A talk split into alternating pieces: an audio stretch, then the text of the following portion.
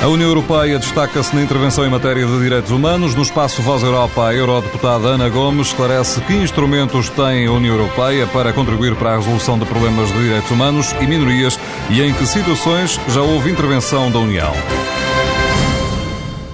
Há vários instrumentos e, e, e, naturalmente, que diferentes instituições da União utilizam também diferentes instrumentos. O Conselho, quando toma iniciativas de resoluções sobre direitos humanos, por exemplo, no quadro do Conselho dos Direitos Humanos da ONU ou da Assembleia Geral da ONU, iniciativas sobre direitos humanos em determinados países em concreto, ou, por exemplo, sobre questões temáticas, como aquela que Portugal pôs na última Assembleia Geral e teve ganho de causa com grande mérito por uma moratória na aplicação da pena de morte por parte dos países que ainda aplicam.